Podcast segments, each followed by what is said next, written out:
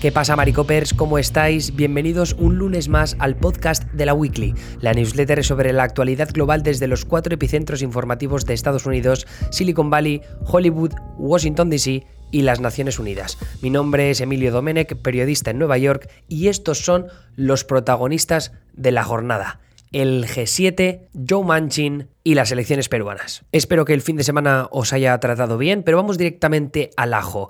Nuevo impuesto global. Los ministros de finanzas del G7 acordaron el sábado en Londres apoyar la implantación de un impuesto mínimo global de al menos el 15% para las empresas multinacionales. El G7 también acordó que las empresas más grandes deberán pagar impuestos donde generen ventas y no solo allí donde tengan presencia física. Gigantes tecnológicos como Apple, Facebook y Google podrían verse afectados por este nuevo impuesto gobiernos a lo largo de los últimos años se han quejado de que las grandes empresas digitales deberían pagar más impuestos y algunos han aprobado recientemente impuestos dirigidos específicamente a los ingresos generados por dichas empresas, incluidas aquellas que tienen sede en Estados Unidos como Facebook, Google o Amazon.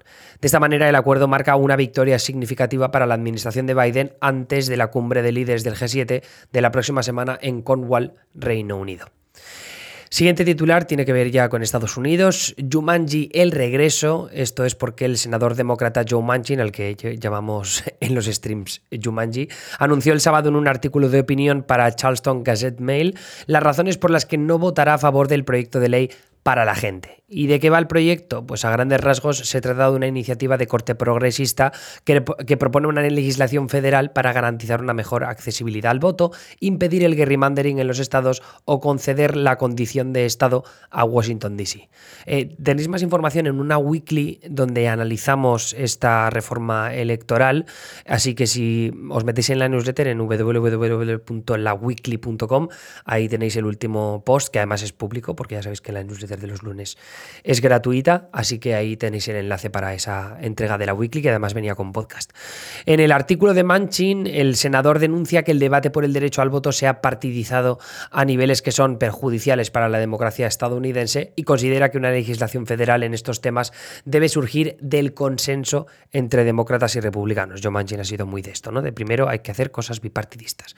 El proyecto de reforma presentado por los demócratas no ha recibido apoyo republicano alguno todavía y el senador aprovecha eso para explicar cómo los demócratas han demonizado el obstruccionismo con el fin de esquivar el diálogo con los republicanos. El voto negativo de Manchin, que es parte del bloque demócrata del Senado, donde tienen una mayoría eh, simplemente por el desempate que ejerce la vicepresidenta Kamala Harris, que es presidenta del Senado, pues en este caso deja con oportunidades de aprobación prácticamente nulas a este proyecto de ley. Y luego en política internacional también tenemos en Perú, que hay empate técnico en la madrugada del domingo, y esto es, ah, digo, tiempo de publicación que estamos enviando esto a la una de la madrugada. Eh, hora estadounidense, que son casi más de las 12 ya en Perú.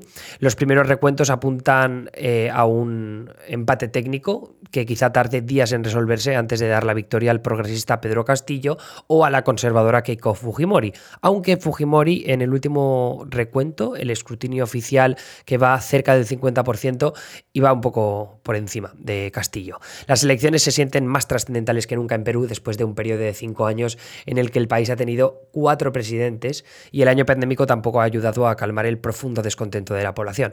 Castillo, el progresista, es un activista sindicalista que trabajó como profesor de primaria y que ha prometido una revisión del sistema político y económico para atajar la pobreza y las desigualdades que dividen al país. Fujimori, la conservadora, aboga por defender y apoyar el sistema de libre mercado para atraer inversión, pero está manchada por acusaciones de corrupción y por la reputación de su padre, el expresidente encarcelado por crímenes de lesa humanidad.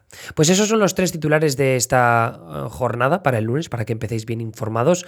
También tenéis en la newsletter unos cuantos vídeos de la pelea de boxeo que se produjo este domingo entre Logan Paul, el youtuber, y Floyd Mayweather, considerado uno de los mejores boxeadores de toda la historia. Y el caso es que uh, se, o sea, hubo ocho rondas, no terminó en KO eh, para, para, Logan Paul. Se esperaba que sí que pudiera Floyd Mayweather reventarlo, pero se defendió bastante bien y de hecho los expertos y comentaristas de boxeo están bastante sorprendidos al respecto. Así que nada, si queréis pegarle un vistazo a las leches que le meten a, a Logan Paul, tenéis ahí los vídeos en la newsletter. También un enlace a un vídeo vídeo que hice yo hace tres años ya, por lo menos, eh, sobre Logan Paul y una polémica que tuvo en, su carrera como youtuber eh, sobre un bosque de suicidios en el que se, mató se metió a grabar y rodó a un cadáver. O sea, fue una aliada tremenda y desde entonces ha intentado como restaurar su imagen, ayudado también por su hermano que es más gilipollas que él y entonces él ha traído los titulares negativos. Pero bueno, en cualquier caso es una historia interesante sobre la cultura de Internet y del entretenimiento, así que si que le queréis pegar un vistazo, ahí lo tenéis a vuestra disposición. Como siempre, si queréis apoyar el proyecto de la Weekly, este periodismo independiente que llevamos no solo yo, sino también mis compañeros Víctor García de la Vega, Anita Pereira, Mario Castro Viejo, Luis Galindo, Marina Enric, pues eh, ya sabéis que lo podéis hacer con una suscripción premium de la Weekly, que son 5 eh, euros al mes y si no 50 euros al año, la suscripción anual, que es mm, para si os ahorráis dos meses. Y es eh, la mejor forma de, de, apoyarnos, como digo, porque mm, si queremos hacer más cosas y que esto sea viable en el futuro, pues evidentemente con vuestro apoyo siempre nos va a venir mejor. Así que nada, pegadle una pensada, serían tres newsletters extras que recibiríais todas las semanas, martes, miércoles y jueves, que además vienen con podcast narrado también, así que yo creo que es una oportunidad perfecta para seguir muy muy informados con unas lecturas rápidas o escuchar rápidas como esta. Anyway, eso es todo por mi parte, los premium me escucháis mañana martes y los que no el viernes en el podcast semanal de la weekly ya con nuestra newsletter habitual de análisis. Un abrazo y que empecéis a saco y bien la semana. Hasta luego.